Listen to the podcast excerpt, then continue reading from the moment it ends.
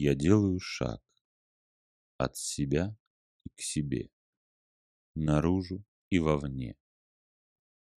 Миг, и серая завеса границы возникает предо мной, а впереди, прямо на завесе, золотом начертана рудница имени Купала, переливаясь яркими, жизнерадостными, огненно-солнечными цветами, буквы имени наплывают на меня все больше и больше захватывая с собой все поле моего восприятия, втягивая меня в себя.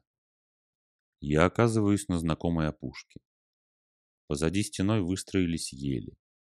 Впереди бескрайний луг, покрытый травами, которые едва видны в предрассветном сумраке. Тихо-тихо вокруг. Кажется, даже сам воздух замер неподвижно. Ни шороха, ни звука, ни трели птицы. Небеса начали сереть.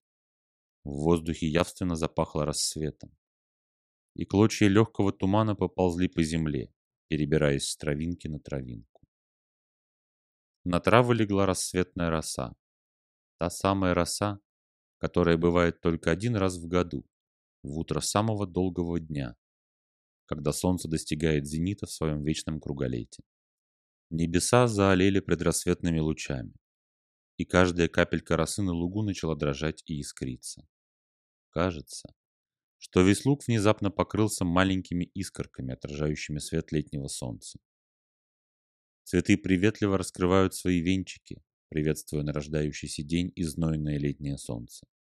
Роса, блестя и переливаясь, впитывает в себя этот аромат цветов, запах травы, земли, едва уловимый тонкий аромат нового дня и свежего утра. Я ступаю на луг. Шаг, другой, третий. Моя рубаха и штаны тут же намокают в росе до пояса, а я все иду вперед, навстречу встающему солнцу. И в миг, когда алая полоса на небе внезапно превратилась в край нестерпимо сверкающего диска, я падаю навзничь, в траву. Роса льется на меня дождем. Я лежу на спине. Травы склонились ко мне, роняя на меня искрящиеся душистые капли. Пронзительное ощущение чистоты во мне и вокруг меня накатывает. Как будто роса омыла меня всего. Смыла тяжелую болезнь с души и тела. Сколько я пролежал в траве, одним богам ведомо.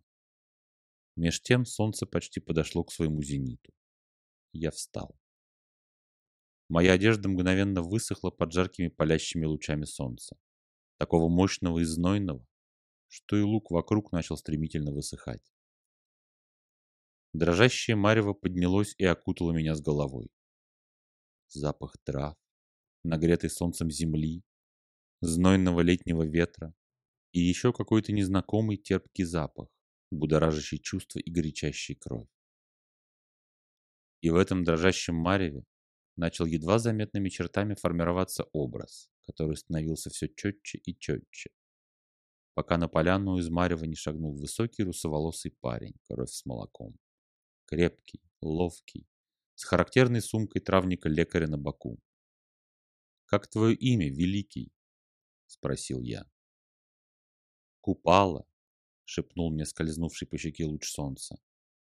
Купала, различил я в шорохе срывающихся с травы последних капель росы. Купала, раздался звучный, исполненный силой голос. Мы говорим с тобой про путь, сказал Купала. Другие начали, я продолжу. Как выбрать путь? Все спрашиваете вы. Куда идти и идти ли?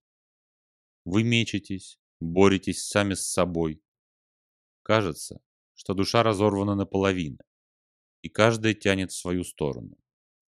Но нет никакого разделения. Есть всего лишь ваш собственный выбор. Вы мечетесь между умом и сердцем, выбирая раз за разом не сердце, а ум, который не способен дать вам ответов. Оттого и метание. Иллюзии ума окончательно путают вас, и огонь вашего сердца не плывет по водам разума. Вы пытаетесь умом понять то, что можно только прочувствовать сердцем. Огонь вашего сердца поведет вас и осветит путь. И как только вы последуете за своим сердцем, все вопросы ума отпадут. Зорко одно лишь сердце.